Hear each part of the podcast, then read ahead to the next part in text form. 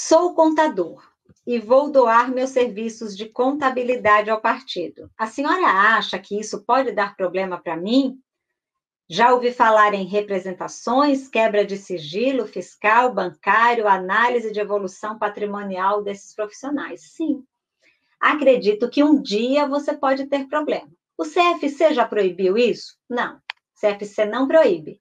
Mas o Ministério Público, uma boa parte dos promotores eleitorais, consideram que há aí algum indício de troca de favor ou de vantagem na troca de serviços gratuitos de contadores a partidos políticos. Desde setembro de 2016, a OAB Nacional proibiu essas doações dos serviços jurídicos, tanto a partidos quanto a candidatos, lá no seu código de ética. O CFC ainda não fez isso, mas um dia vai fazer. Com fé em Deus, Agora, Ministério Público não está dando mole, está trabalhando brilhantemente aí.